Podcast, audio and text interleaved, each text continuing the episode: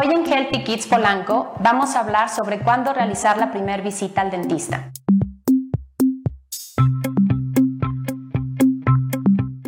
Importante que la primera visita sea desde que la madre está embarazada para poder verificar que sus tejidos bucales estén sanos y poder evitar un problema de desarrollo en el feto, ya que está comprobado que las madres que tienen problemas gingivales o periodontales llegan a tener mayor probabilidad de tener productos de bajo peso.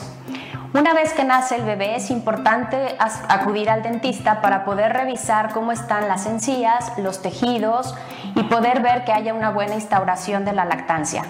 A partir de los seis meses, que es cuando sale el primer diente, es importante acudir al dentista para la primera aplicación de flúor, así para instruir a los padres sobre cómo debe de ser la higiene de los dientes para tener una adecuada higiene bucal. Si tienes alguna duda sobre este tema, llama a Healthy Kids Polanco.